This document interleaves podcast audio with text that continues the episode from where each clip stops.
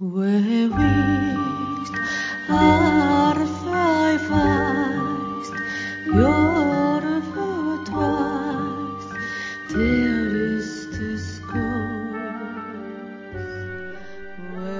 日刊階段山猫便第53夜今夜ご紹介するのは幼い兄弟というお話です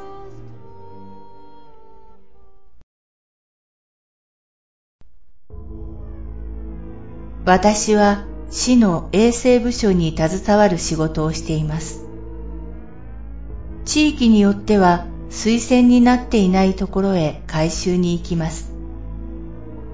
当然楽な場所ばかりではありません。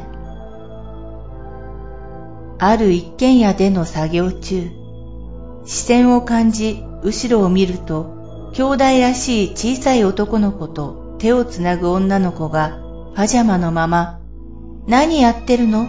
と笑っていました。珍しい作業なので子供が見に来ることは珍しくありません。危ないから離れてよと言った途端、ズボッという音とともにホースに異物が詰まり、作業不能になりました。上げてみると、小さい猫の亡骸でした。家の方に話をするとずっと探していたそうです。その猫を返した瞬間、帰れてよかったね。おじさんありがとう。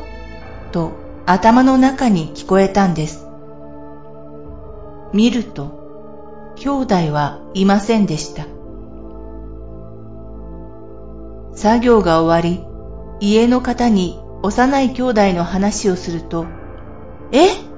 という顔をされ、その猫とよく遊んでくれた裏の一軒家にいた兄弟で、激しい虐待の後、親は失踪。